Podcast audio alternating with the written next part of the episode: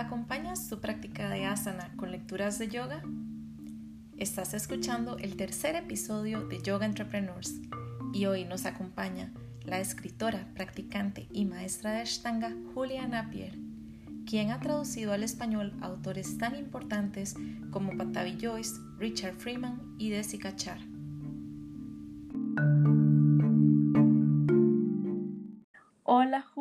¿Cómo estás? Eh, muy bien, muchas gracias. Un gusto conocerte, aunque, aunque en línea. En línea, como todo ahora. Exacto. que ahora, ahora es, eh, nuestro mundo, eh, aunque, aunque el yoga también pasa por la pantalla, así que... todo, pero en parte es bueno, ¿sabes? Porque al menos yo en estos meses he estado creando conexiones muy inesperadas gracias a, que todos estamos como más dispuestos a, hacer cosas, ¿verdad? En línea, podcast y videos y no sé qué. Entonces yo le encuentro su lado positivo también. Es muy nuevo, da miedo, pero también tiene lo suyo. Sí, yo creo que la verdad, eh, obviamente lo que más eh, nos, nos gusta es la sensación de, de conexión, ¿no? De estar juntos en una sala, eh, respirando juntos, escuchando la voz eh, y viendo a, un maestro o una maestra. Eh, y también la sensación de comunidad que se, que se crea orgánicamente, pero también me ha pasado desde, desde la cuarentena, que donde estoy yo en Argentina, ha sido larguísima, ya vamos por la cuarta el cuarto mes, que he he practicado y he estudiado con una gran variedad de maestros eh, por todo el mundo y la verdad es sentir el privilegio de poder estudiar con gente que normalmente sería un billete de avión, de dejar a mis hijos, de interrumpir mi trabajo y de repente de tener un acceso como casi ilimitado. Así que, y también sentir el, el, amparo de una comunidad realmente global de practicantes. Así que totalmente de acuerdo. Sí, es, eso, bueno, lo he comentado con, con otras personas también y nos, nos hemos, hemos tenido varios privilegios en estos meses, cosas que como vos decís, de otra forma hubieran sido carísimas y bastante complejas, ¿verdad? Y ahora ya pues es nada más pagar el costo del curso y ya. Pero en fin, sí, parte, parte de las cositas buenas que nos ha traído este año. No hay que enfocarse solo en lo malísimo, ¿verdad? No, desde ya. Sí, yo hace poco hice un curso con, con mis maestros em, directos, que son Richard Freeman y Mary Taylor, que les, les ha tocado hasta ahora toda la cuarentena en Tailandia, donde una casa, porque enseñan bastante en un centro ahí que se llama Samajita bueno, entonces les cayó eh, eh, la pandemia cuando estaban ahí y decidieron quedarse ahí. Y, bueno, están dando clases desde la terraza de su casa. Entonces, ahora mágicamente tengo una imagen de que practican ellos y de como la belleza eh, de su mundo. Pero bueno, es muy es chistoso porque ellos dan clases para la noche de Occidente, cuando son las seis y media de la mañana en, Asia, en Tailandia. Entonces, una cosa bien curiosa, pero bastante mágica que, se da. A mí me pasó hace como un mes, una de mis maestras favoritas estuvo dando una serie de clases también en línea y ella está en Bali. Entonces, eh, ah era como toda la energía de la mañana de ella, ¿verdad? Así tomando su matcha y sonriente. y para uno ya era como súper cansado al final del día, a las 7 de la noche. Exacto, exacto.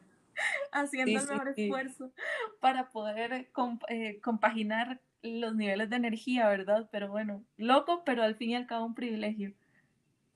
Sí, yo también estoy, tengo un maestro em, de meditación que está en Boulder, Colorado, y estoy tomando una clase mensual con él que para ellos empieza a las 7 de la tarde y para mí empieza a las 10 de la noche. Entonces ya, ya estoy abierta a todas las posibles ideas. Estoy, siempre tengo, por supuesto, mi cámara apagada porque mis chicos deambulan por ahí en pijama y pero veo veo el atardecer eh, de, ellos eh, porque mucha gente tiene la cámara abierta y veo que escucho los grillos que cantan aquí también es invierno allá es verano eh, es sí es bien es como un viaje cósmico que nos permite la pandemia Claro, ¿verdad? Qué loco. Julia, vos naciste en Estados Unidos, ¿cierto? Cierto, sí, soy 100% norteamericana, estadounidense, eh, pero conocí a mi futuro marido en su momento, actual esposo, eh, en la universidad en Filadelfia, donde estudiamos los dos. Él había hecho eh, la escuela americana aquí en Buenos Aires, decidió hacer sus estudios afuera y bueno, nos conocimos y me enamoré primero de él y luego de su país. Y vivo aquí en Buenos Aires desde hace más de 20 años. Mm. Y con el tiempo me convertí en una suerte de eh, un ser mestizo, de ya no tan norteamericana y nunca del todo argentina, pero bueno, amo amo este país, siento que Latinoamérica me humanizó enormemente, me ofreció como toda otra forma de vida que, me, ha hecho un mundo de bien y desde ya me descontracturó, ¿no? De cierta rigidez eh, sajona que recorre eh, mi país natal. Ay, qué loco. Sí, es como muy cálido en comparación eh, Latinoamérica. Yo soy, yo soy de Costa Rica, ahora estoy viviendo en México hace unos ah. meses, ah, pero, pero he vivido en muchos países de Latinoamérica por periodos pequeños, digamos, como de un año. Y, y es interesantísimo, o sea, es una cosa tan colorida, tan cálida, la comida de todos los lugares siempre es demasiado rica, la música, yo tengo una conexión fuertísima con, las músicas folclóricas, entonces a cualquier lado que llego siento como si fuera mi país por medio de la música, es, loquísimo, pero ¿será, ¿será que todos los seres humanos tenemos esa capacidad de conectar con lo profundo del país a donde llegamos? Yo a veces siento que sí, yo a veces siento que que quizá la gente lo que le falta es como darse la oportunidad de tener un viaje profundo. O sea, como no llegar de turista dos semanas y, e irse, sino que como tratar de mm, entender un poquitito más adentro y yo siento que esa conexión se crea naturalmente. Al menos a mí me pasa, pero será así. sí, bueno, justo anoche estaba pensando eso, ya que este momento de, de que vivimos es tan turbulento y estamos pensando aquí en nuestra familia, si nos quedamos en Argentina, si volvemos a Estados Unidos, si nos vamos a ir a, Uruguay, al campo, así como eh, este momento da la oportunidad para reflexionar mucho. Y la conclusión a la que llegué anoche fue, donde sea que me toque, va a ser mi hogar. Y creo que lo que justamente como tú lo describes es que nos hace falta estar abiertos ¿no? Porque si uno se abre, eh, eh, obviamente se va a encontrar con lo que necesita eh, y creo que el estado de interconexión que es real de, entre todos nosotros, que en este momento nos lo deja en evidencia la pandemia, pero también hay formas más bonitas de, de entenderla. pero bueno, la, habitamos todos una misma biosfera, ¿no? Entonces, considerar que, somos de un país o de otro es, una visión muy limitada. Eh, una cosa que yo sí he experimentado es cómo la práctica, por ejemplo, el yoga, la meditación, eh, me habilita caer en cualquier ciudad del mundo y encontrar una suerte de tribu, ¿no? Ah, Así como ustedes lo describen. Eh, y entrar en una sala de práctica eh, de yoga, de repente eh, uno se conecta muy fácilmente porque es un espacio de, mucha apertura ah, y donde se compartan eh, ciertas ideas básicas de, de, tratar bien al prójimo, ¿no? Sí, sí, sí. De hecho, el yoga tiene, bueno, el yoga yo me imagino que que cualquier otra cosa que uno practique con asiduidad, como, no sé, ¿verdad? Tienen eso, como que nos permiten, nos habilitan a hacer conexiones profundas con otros seres humanos independientemente hasta de su idioma. Es re lindo eso. Exacto. Y este, para contarle un poquito a la gente, ¿verdad? Porque ya, ya nosotros nos fuimos de, de paseo, pero buenísimo. Vos sos, eh, sos escritora, sos editora, sos traductora. ¿Cómo vos sentiste ese llamado de encaminar tu carrera con la literatura hacia la traducción de textos de yoga? O sea, ¿cómo hiciste el match entre esas dos cosas?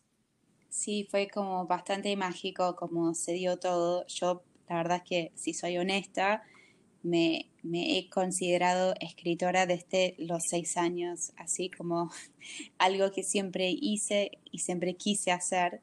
Eh, luego hice varias carreras de letras, eh, y, pero tenía, eh, tenía mi vida dividida entre un carril literario y después tenía mi práctica de, yoga que consideraba que era como algo que hacía para mí y mientras tanto publicaba y estudiaba eh, y también trabajaba como traductora. Eh, y también tenía una tercera vía que es que trabajo eh, bastante para artistas y trabajo como ghostwriter. entonces, bueno, tenía todo eso que me parecía fantástico. hasta que mi práctica empezó a cobrar como un lugar más central en mi vida y de repente empecé a escribir espontáneamente sobre los puntos de, contacto entre la filosofía del yoga, la práctica del yoga, pero de una forma creativa, em, mm. como ensayos muy personales. Sí. Y cuando empecé a hacer eso, me sentí satisfecha de una manera que, jamás me había pasado con otro tipo de escritura, ¿no? Con em, ensayos más periodísticos o con la ficción o Em, entonces dije, ah, wow, claramente estoy pudiendo unir literalmente eh, yoga con, esta, con una parte muy central de mí. Em, y mientras sucedía todo eso, eh, yo estaba dando bastantes clases de, de, asana en ese momento como profesora, instructora de, de Ashtanga, y vi que mis alumnos, si no hablaban un muy buen inglés, no tenían cómo seguir sus estudios. Me parecía muy injusto que el lenguaje sea un límite, sobre todo aquí en Argentina eh, estamos muy lejos de, Amazon, de, o sea, es mucho más difícil conseguir libros eh, y sobre todo eh, muchas veces las traducciones son muy españolas, como que uno tiene una sensación de lejanía ¿no? con estos textos. Uf, total ayer estaba leyendo, bueno, estos días he pasado leyendo cosas tuyas y me llamó la atención que decías eso, que en Argentina sentías ese faltante de literatura. Sin embargo, a nivel de América Latina, en Argentina y en México es donde hay, eh, donde llega mayor cantidad de textos traducidos. El resto, o sea, en realidad en Argentina están en una buena posición.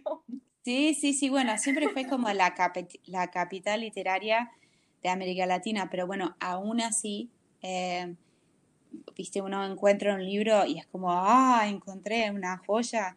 Eh, también todas las crisis económicas que hemos atravesado han golpeado mucho a, toda la industria em, de, editorial, entonces eso también es todo otro obstáculo. Pero bueno, lo que yo vi es que, por ejemplo, el libro de Patavi Joyce y Ogamala, que es el único libro que él dejó, que eh, es una especie de foto eh, antropológica de, la práctica de la Ashtanga y es un libro que todo practicante em, debería tener en su, en su mesa de luz, no como única guía, pero como, bueno, esta es una cierta visión clásica de esta práctica eh, está llena de información y no se había traducido nunca al español, que me Mm. parecía insólito. Eh, entonces, a, a modo simplemente de hacer llegar este libro a practicantes con interés, empecé a buscar la vía para traducirlo al, español y publicarlo. Y tuve la enorme suerte de toparme con, con el equipo de, del hilo de Ariadna, que es una editorial hermosa que se dedica a textos sagrados, originarios, eh, trabajan mucho con la obra de Jung, de Joseph Campbell, eh, de, de ciertos eh, de corrientes místicas, y ellos no solo me ofrecieron la posibilidad de publicar Yoga Mala, sino que me dijeron, ¿por qué no creas toda una colección sobre yoga? Wow, qué privilegio. Ah, me pellizqué hasta el dedo chiquito del pie. O sea, fue como un momento que no, realmente no podía creer mi suerte. Eh, entonces, bueno, empezamos con Yoga Mala, con, tengo trabajo con una, una gran amiga, eh, correctora y traductora, Zaira Valerín, que me ayuda eh, con absolutamente todo y juntas hicimos la primera traducción de Yoga Mala y bueno, ahora vamos por el séptimo libro y hemos publicado a, Richard Freeman, Mary Taylor, eh, Eddie Stern, Desi Kachar, que escribió un libro hermoso sobre Krishnamacharya, su padre. Eh, un tenemos libros sobre prácticas corporales, cocina ayurvédica. Bueno, nada, eh, siempre la visión de qué necesita el practicante y qué podemos aportar. Wow, qué misión tan maravillosa.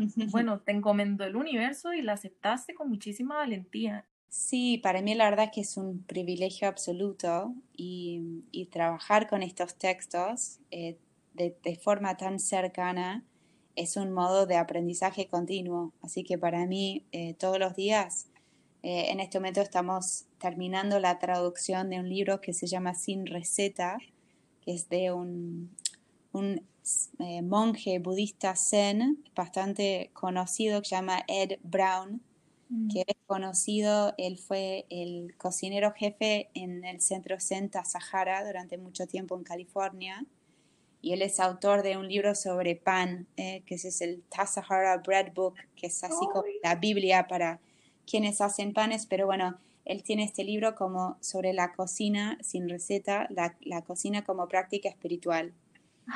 Eh, entonces, de no ir a buscar un libro de recetas, sino de ir directo al grano de qué es lo que sucede en la cocina y cómo limpias la olla eh, con atención y cómo eh, encaras los restos de la comida dentro de un marco espiritual. Así que bueno, fue, ha sido un deleite, fue como el highlight de la cuarentena trabajar con ese libro.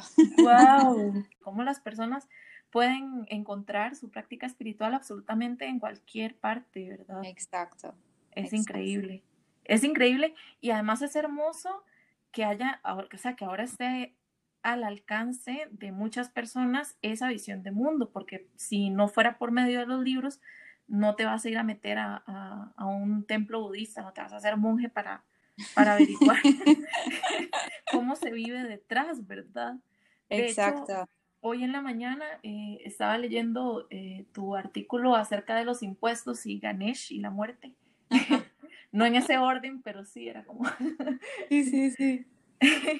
Y veía eh, una foto de tu hija dándole comidita a Ganesh Mm, y me acordé mucho de hace un tiempo que frecuentaba yo los templos Hare Krishna mm. y el tema de la comida era algo súper interesante, ¿verdad? Cómo se alimenta las deidades, qué se hace con la comida que resta, eh, con qué mano comes, etcétera. O sea, hay como, como, mm, sí, es eso, es como, como toda una visión sagrada al- alrededor de un acto que nosotros lo hemos vuelto tan, tan, tan mundano, tan obvio, ¿verdad? Mm. Lo hemos convertido en algo mm, que no tiene mucha importancia, sino que lo hacemos como, ok, es el combustible, hay que comer, ¿verdad? Y comemos cualquier cosa, pero sin embargo, en las prácticas espirituales el tema de la comida es súper, súper importante. pues.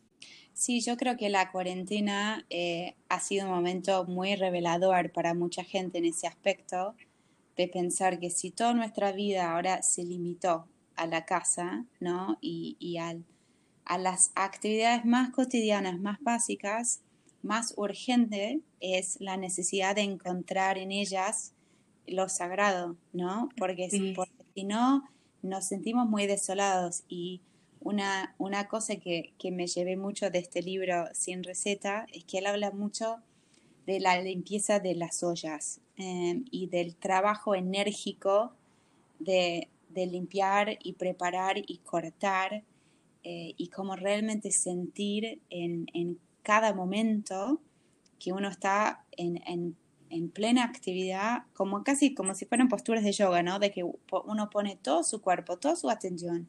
Eh, y, cuánto uno recibe a cambio de eso, a, diferencia de, sentir, oh, otra vez los platos, oh, ¿qué a cocinar hoy? Que admito que yo tengo días eh, cuando pienso, Dios mío, el almuerzo, otro almuerzo, eh, nunca llego a hacer nada porque tengo que alimentar a estos chicos, pero bueno, cuando cambio un poco el chip, me hace toda la diferencia. Y es como dicen en, los textos del yoga, de lo que, lo que parece ser un veneno termina siendo néctar y lo que parecía néctar, vamos a decir, comer en un restaurante, termina siendo veneno, ¿no? te contagias de coronavirus.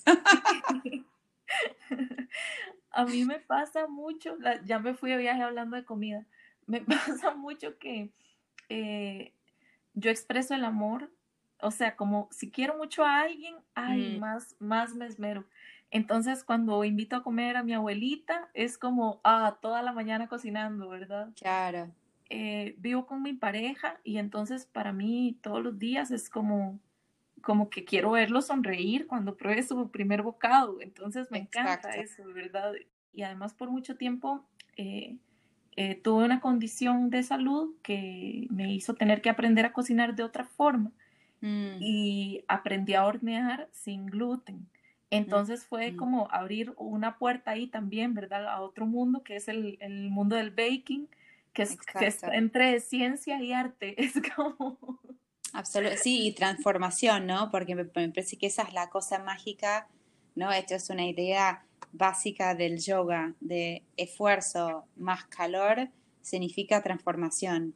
Eh, creo que la magia, eso de, de, hornear, es que de repente uno une estos elementos que parecen este polvito por acá, por ahí, un poco de líquido, pero de repente se hizo un pan o una torta, algo nuevo se creó y ahí está, hay que, hay que encontrar en contacto con esa magia, me parece. Es magia, es química y son fórmulas exactas y eso también es como de rescatar, ¿verdad? Que no mucho de una cosa y no mucho de otra, sino mantener un balance. Exacto, exacto.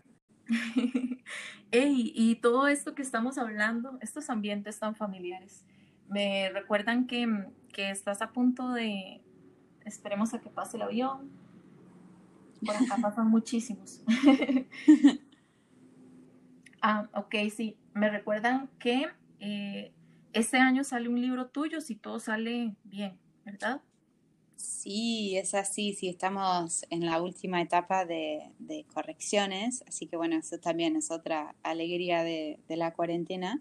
Eh, sí, yo vamos a, a, publicar un libro mío que son un conjunto de ensayos sobre los puntos de enlace entre la vida cotidiana, la práctica del yoga y toda la base filosófica, va, toda no, pero alguna, alguna pequeña parte de las bases filosóficas de, la tradición. Y nada, los ensayos tocan temas, lugares muy, muy comunes, o sea, matrimonio, salud, la crianza, em, ciertos eh, retos sociales, la educación, o sea, pero bueno, siempre a través de historias personales y de formas bastante eh, indirectas. Así que, eh, por ejemplo, el, ensayo que, mencionaste sobre la muerte, los impuestos y, y Ganesha, relata un momento extraño en mi vida cuando estaba estudiando en Colorado con mis maestros, con Richard Freeman y Mary Taylor en una situación muy soñada de estar todo el día haciendo yoga con mis hijos y mi marido lejos eh, y sin ninguna responsabilidad real.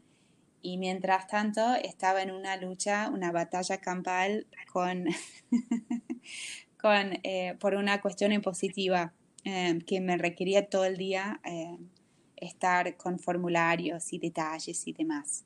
Entonces, me posibilitó reflexionar sobre esta idea de qué es lo real, ¿no? Si es más real el yoga o, o el formulario impositivo y, y cómo, cómo cómo vemos eh, el mundo que nos toca vivir eh, a través de qué tipo de lentes. Eh, y bueno, al final del ensayo cuenta la historia de cuando se enfermó nuestra hija y de repente la realidad se, se, fue como muy clara de dónde estaban mis prioridades y qué es lo que estaba pasando.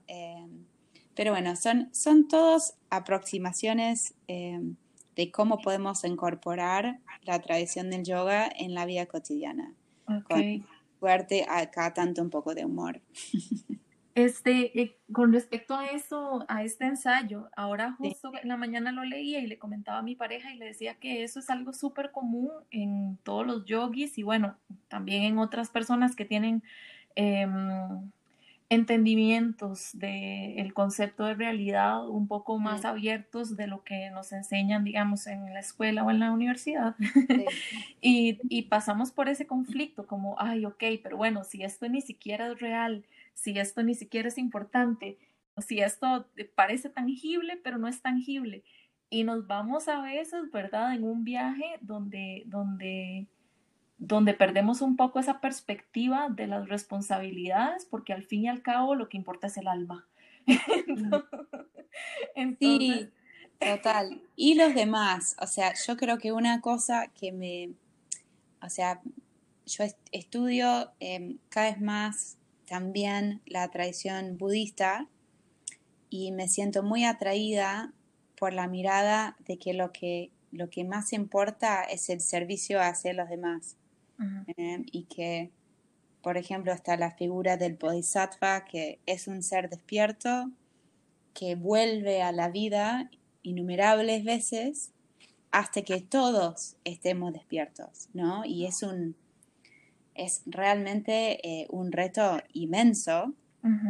Eh, y pienso que a veces en el mundo del yoga nos perdemos un poco en mi práctica mi dieta perfecta, mi perfeccionamiento.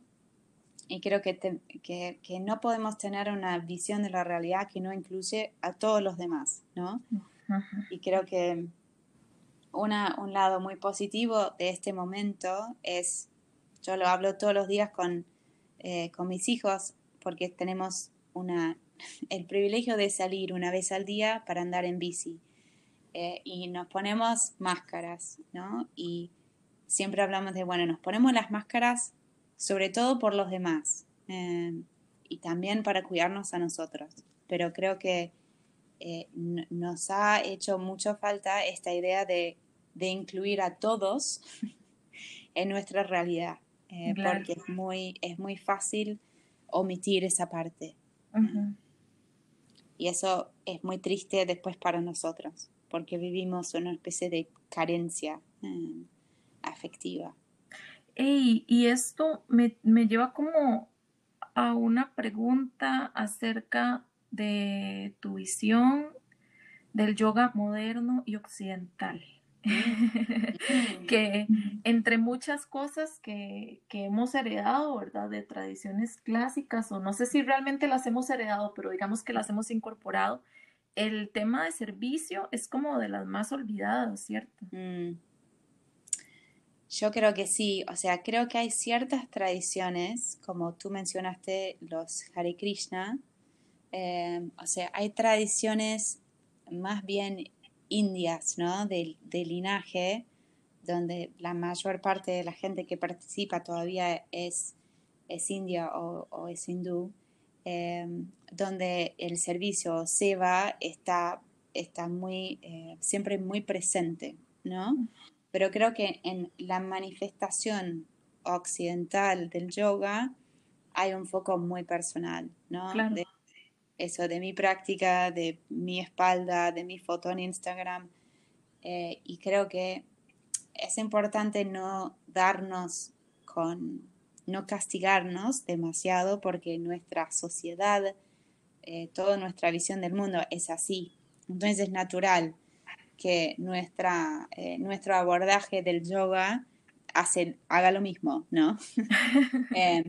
Eh, pero creo que si una vez que lo vimos, tenemos la oportunidad de rescatarnos. y creo que yo pienso mucho en por ejemplo, hay mucho estudio del Yoga Sutra, ¿no? De Patanjali. Y de la gente que aprende así, memoriza los textos y cita el Yoga Sutra y es muy estudiosa. Pero bueno, que es un texto que se dedica a la liberación personal. Em, eh, y, y, luego está la Bhagavad Gita, que es otro, es un relato muy distinto, que habla de cómo podemos ser yogis en acción y yogis en el mundo y que nuestra, nuestra meta real es el servicio.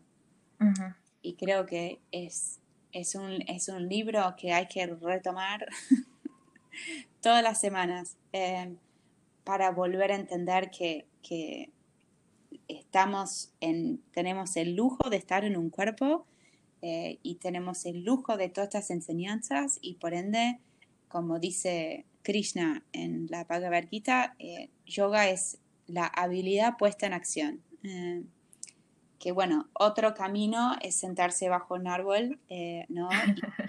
y, llegar a algún tipo de perfección de concentración, que hay, mucha gente que, lo, que lo ha hecho, pero creo que el mundo en este momento necesita otro tipo de, de respuesta. Bueno, aquí es donde entra mi gran admiración por el trabajo que están haciendo en Ananta. Eh, me parece que es súper importante la traducción de estos textos, no mm. solo en idioma, sino al contexto real, al contexto actual, al, a, cómo, o sea, estamos, estamos en una sociedad donde la gente ya no lee, donde la gente lee eh, con, o sea, con dificultad el caption que hay debajo de una foto en una red social. Entonces, que de repente le digas que tiene que leer el Bhagavad Gita y tenerlo presente, o que de repente le digas que tiene que leer los Yoga Sutras, o que ahí hay algo para ellos, es completamente ajeno a la realidad, es ajeno al contexto. Entonces, eh, no lo justifico, no digo que esté bien, pero, pero me parece que ahí es donde entra eh, la importancia de que escritores como vos estén estén haciendo esas conexiones entre las enseñanzas que fueron escritas hace ni siquiera tenemos certeza de cuántos años y lo que y lo que estamos viviendo hoy en el día a día, ¿verdad? Acercar el pasado al presente, hacer un puente para que la gente pueda entenderlo y pueda empezar a vivirlo de una manera no digo que esté mal, insisto, pero, pero que el que quiera verlo de una forma menos egoísta y quiera entender cómo puede practicarlo, lo entienda. Entonces siento yo que por ahí ese servicio es súper, súper importante. Bueno, desde ya te agradezco. Em, creo que para mí, como un poco de la mano de, de, la Bhagavad Gita, ah, yo siento que esto es una, o sea, no, no, diría que encontré mi Dharma necesariamente, pero sí encontré de repente algo que yo tenía para ofrecer. Eh, de hecho, cuando empecé a editar los libros, tuve que dejar de dar clases de asana porque no me daba más el tiempo. O sea, o tenía que rifar a mis hijos em, o elegir. Em, y decidí, ok, ¿qué tengo que ofrecer yo que quizás no tanto otra gente puede hacer, porque soy bilingüe, porque tengo este pasado literario, porque me fascina. Dije, bueno, ok, eh, voy por los libros. Y lo que, lo que sí me emociona eh, todos los días es la respuesta eh, de los lectores y de gente que manda fotos del interior de Argentina con uno de los libros en la mano diciendo, qué tesoro que me acaba de llegar, no sé, el espejo de yoga de Richard Freeman o el libro nuevo de Eddie Stern y, y me, me, realmente siento que, ok, ya está, eh, cumplí. Julia, es que es una bocanada de un aire diferente. O sea, si uno quiere aprender más de yoga, es eso, es leer los textos viejitos, incomprensibles, ultra filosóficos, encriptados, o empezar a leer de blogs de lo que entendió el que dice que entendió. Entonces, ¿verdad? Es, lo que están haciendo es maravilloso realmente. Eh, de repente hay personas que están súper bien nada más como con la parte física del yoga y aprendiendo más de anatomía y etcétera, pero de repente hay personas que tienen como, como ese gusanito Mm. intelectual que quieren sí como darle, darle una profundidad a lo que están haciendo con el cuerpo y antes no había quien diera esa guía. Bueno, me alegras el día. Muchas gracias. Eh, porque bueno, por lo menos desde Argentina a veces no es tan, no es tan fácil porque siempre tenemos alguna paliza nueva eh, económica que nos desafía, pero bueno, también nos fortalece nuestro compromiso y la creatividad. Pero, eso, pero también creo que, o sea, están todos los distintos senderos, ¿no? Del yoga y tenemos, y uno, uno una de esas es el, el Jnana Yoga, ¿no? Del, del conocimiento.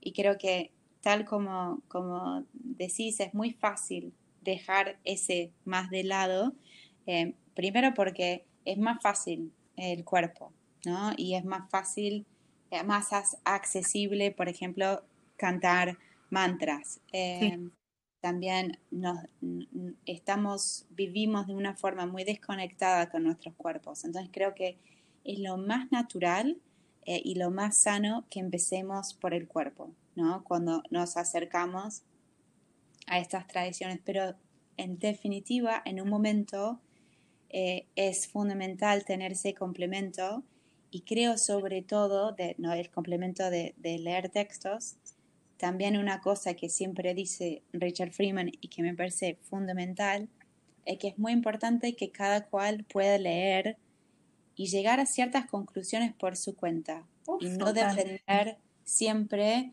que otro nos diga, ¿no? Que un maestro nos da mucho poder eh, investigar y leer por nuestra cuenta. Entonces creo que para mí también eso es fundamental, porque si no, eh, uno termina medio preso de, del, maestro que, que, nos toque, que puede ser un super maestro, pero bueno, cuando abrimos el abanico, somos simplemente más libres. Como hablábamos hace un ratito, una cosa es lo que entendió él y lo que te enseña vos, y esa es la trampa de la comunicación, que todos creemos que estamos entendiendo. Exacto, exacto. Eh, pero bueno, también creo que hay, una, hay toda una nueva generación de, de académicos eh, de habla hispana que están dedicándose al, al sánscrito y a los textos eh, sagrados y que va a haber cada vez más traducciones originales del sánscrito al español y eso es una bendición absoluta. Así que yo creo que hay muchas cosas que salen de la Universidad de México que son muy buenas y también hay, hay un joven eh, que se llama Gabriel Martino que es trabajando aquí en Argentina, eh, que también está haciendo traducciones nuevas, originales. Bueno, y eso es muy vital. Hay mucha gente en España, eh, así que eso es una, va a haber una, una el primer diccionario español-sánscrito o wow. español, sí, se, se, llevan años y años y años haciéndolo y se va a editar en España dentro de poco. ¡Wow! ¡Qué increíble! Eso es una, toda una bendición. Sí, total. Yo estudié filología clásica hace más de 10 años en Costa Rica. Ah, mira. sí, pero eh, ojo, en ese momento no, no sabía que después iba a encontrar el yoga y que me iba a mm. interesar tanto. Luego me arrepentí mucho de, no sé, como de no haber podido compaginar las dos cosas al mismo tiempo. Pero sí, me parece una noticia increíble lo, del diccionario. Bueno, siempre estás a tiempo. Creo que algo muy increíble que, que, sucede en el mundo del yoga es que nunca hubo tanta, tanto aprendizaje informal, vamos a decir, de gente adulta que se siente ¿viste? En, en ronda para analizar textos antiguos y para acompañarse. Este es un fenómeno bastante genial. Así que creo que la idea de que vamos a estar aprendiendo toda la vida es algo que, la comunidad contemporánea del yoga nos alimenta y qué suerte, ¿no? Porque eh, así seguimos creciendo en todos los posibles ámbitos. Sí, claro, completamente. Julia, yo creo que nos queda poquito tiempo, entonces te voy a, te voy a hacer unas preguntitas. Dale. Em, las de rigor. ¿Qué crees vos que es lo más importante que debe saber un profesor de yoga en este momento histórico, en el 2020? ¿Qué le Uh, dirías? qué pregunta. Eh, bueno, yo creo que lo, lo fundamental es estar eh, muy conectado con uno mismo, de, eh, de ser un practicante, ¿no? De, de saber que uno enseña desde la experiencia propia, eh, de tener respeto por la tradición que representa eh, a través de, de estudio y también de todo lo que no sabemos, ¿no? De reconocer nuestra, nuestra ignorancia. Creo que también muy importante respetar mucho al alumno eh, y en lugar de imponernos sobre el alumno con información, con asistencias, con dirección, de pensar que estamos ahí para ayudar eh, al crecimiento personal de ese alumno, de la misma forma que cuando criamos a nuestros hijos, la idea no es meterlos adentro de un molde, sino regar los plantines para que crezcan a su manera. Eh, porque lo que el mundo necesita es eh, mucha gente dispuesta a colaborar eh, y a, a estar muy eh, abierta eh, al, al trabajo eh, conjunto. Entonces, el yoga debería ser un lugar de apoyo y no un lugar de, de- de mandatos. Wow. Qué linda. Eh, siguiente pregunta. Un practicante eh, de yoga en esta nueva era del yoga occidental, del yoga en línea, de las trampas del yoga, ¿qué debe evitar un practicante de yoga en este momento? Eh, debería evitar la no práctica. Oh. Creo que lo, lo más importante es de seguir practicando eh, y de sentir que en lugar de, uy, no puedo ir al estudio, no puedo tener contacto físico, de sentir sentirse muy agradecido de cuántos recursos tengo. Entonces, si en este momento tengo Yoga Glow o tengo Gayam o lo que sea, o el, mi maestro que está en su casa brindando clases online, eh, en línea, de, de sentirse muy agradecido y saber que eh, la práctica bien eh, intencionada es para, por el bien de, de todo el mundo y sobre todo de la gente que vive con nosotros. Más ahora que tenemos que estar tan juntitos. Exacto. O sea, yo creo que mi- toda mi familia te, te diría que, uy, qué diferencia que hace cuando mamá practica. Eh, y, o sea, mi marido me, me ha dicho, ¿por qué no vas a practicar? Eh, entonces, bueno, de, de no caer en la excusa de, de la pandemia para abandonar nuestra práctica. Y, y creo que también de ser muy compasivo con uno mismo, porque son días largos, eh, hay mucho para hacer en la casa. Yo que trabajo y tengo los chicos y estamos cocinando y limpiando y, eh, y lidiando con muchas emociones, a veces siento que practico con una mochila muy pesada en la espalda. Ujú, Eh, entonces, hay, hay días que no me exijo tanto. Entonces, si hago saludos al sol y las posturas de pie y un buen descanso, bueno, quizás eh, por hoy fue lo correcto. Así que creo que eso, no dejar de practicar, pero tampoco ser un sargento, ¿no? Ujú, Ok, in- increíble, qué linda. Eh, y ok, ahora de, de la Ashtanga yo no te he preguntado nada, pero Sí.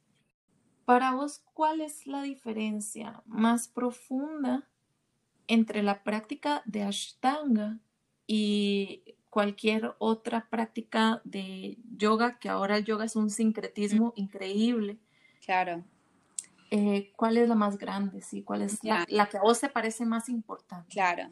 yo creo que la magia de, la Ashtanga, eh, o Ashtanga Vinyasa, como alguna gente le dice, hecho de la forma tradicional, es decir, la práctica Mysore, lo cual significa que estamos todos los practicantes en una sala y cada practicante está haciendo su práctica, ¿no? estamos todos haciendo alguna parte de las distintas series, ¿no? Que está la primera serie, segunda, tercera y ahí sigue. Eh, pero bueno, cada uno está yendo a su ritmo y agregando posturas eh, con ayuda de un profesor cuando sea el momento. Y practicamos en silencio. Entonces, eh, no dependemos del instructor para profundizar en nuestra práctica. Y, reconocemos en todo momento que nos tocan realidades distintas. Eh, para mí es la práctica, yo, yo he experimentado mucho como practicante de asana. Lo que me da el ashtanga es también pasar todos los días por la misma secuencia como una forma de conocerme y de entender que nunca son las mismas posturas, porque yo nunca soy la misma. Y me permite un estado meditativo entre el silencio y la repetición que me resulta para mí eh, sine qua non, o sea, realmente una, una maravilla, muy parecida a lo que me pasa eh, cuando medito en, digo, sentada en el piso. Entonces, para mí esa es la gran diferencia. Eh, obviamente, a alguna gente le parece aburrida, a otra gente le parece muy exigente, pero bueno, para mí el ashtanga hecho eh, con amor puede ser la práctica eh, más dulce y suave del mundo. Mm. Así que bueno, para mí es, es algo que, que, atesoro y que reconozco como un, la herramienta de transformación máxima que encontré en la vida. Pero mm. por suerte eh, hay muchas escuelas de práctica eh, y, cada vez más acceso. Entonces creo que lo importante es que la gente haga la práctica que le haga bien. Ok, hermoso, lindísima respuesta. Y la última, este, ¿A quién debería entrevistar para el próximo episodio de uh. este podcast? Qué buena pregunta. Ay, ay, ay, ay, ay, ay, ay. Eh, mira, hay, tanta gente fantástica. Eh, se me viene a la cabeza eh, una compatriota, bueno, una, amiga mexicana que ahora está viviendo en España, que ha vivido en China, es una gran ashtangi eh, y me parece que es, alguien que tiene mucho conocimiento de, tanto la práctica de asana eh, como de la vida. Se llama Jimena Corte Silva, así que después te mando su información. A mí me es yo compartí, fui, fui, mi, fui mi compañera de cuarto eh, en un verano en Boulder cuando estudiamos con Richard Freeman y, y, la verdad es que aprendí tanto de ella que fue como todo otro curso. oh, qué lindo que dijeran eso uno, ¿verdad? Te agradezco mucho, muchísimo por tiempo, que es, bueno, lo más valioso que tenemos ahora, el tiempo y el enfoque. Bueno, no, yo te agradezco mucho a ti. Es siempre lo mejor que me puede pasar hablar sobre lo que más me gusta. Así que oh. también tu, tu, actitud tan generosa y abierta. Así que bueno, todas las, todas las gracias son mías. Muchísimas gracias, Julia. Éxitos con el proyecto. Sí, tal vez, muchísimas gracias. Tal vez si le das a la gente como un último eh, lugar a donde encontrarte, alguna dirección, correo, no sé, ah. algo que quieras promocionar. bueno, sí, sí, si tienen interés en los libros, nos pueden buscar en la página eh, el hilo de ariadnaeditorial.com.ar y también ahí está, si buscan la colección Ananta, ahí va a figurar. Y también mi página personal es Julia Napier .org.org y ahí pueden em, ver bastante cosas mías y también publico mis ensayos siempre en medium.com me buscan por nombre y ahí me encontrarán. Si no, en Instagram eh, siempre presente. Ok. Bueno, me alegro mucho, mucho y te agradezco mucho que, me hayas dado la oportunidad y te dejo libre porque ya sigue casi tu otra entrevista y ojalá, por favor, pudiéramos hablar y hacer una segunda parte porque me encantó. Y bueno, yo siempre estoy aquí. Así que sí, cuando quieras, cuando gustes. Para mí todo siempre es un privilegio. Ay, qué lindo. Te agradezco tanto. Muchas gracias y te voy a seguir leyendo. Dale, bueno, cuídate mucho. Igual, hasta luego, Julia. Gracias. Hasta luego. Yoga Entrepreneurs es producido por tribu.yoga. Si quieres crear tu escuela de yoga en línea, visítanos en www.tribu.yoga. Namaste.